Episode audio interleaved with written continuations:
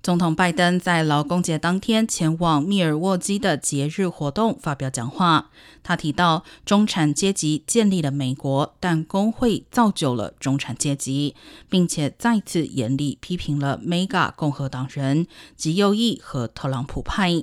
同时，也向工会成员提出了呼吁，希望工会能够在十一月为民主党发挥巨大作用。工会的支持被认为是拜登在二零二零年初选中能够克服初期的惨败并脱颖而出的重要关键。周一晚些时候，拜登也飞往匹兹堡参加该市的劳工节游行，这是他在不到一个星期的时间里第三次返回宾州这个重要的工业城市。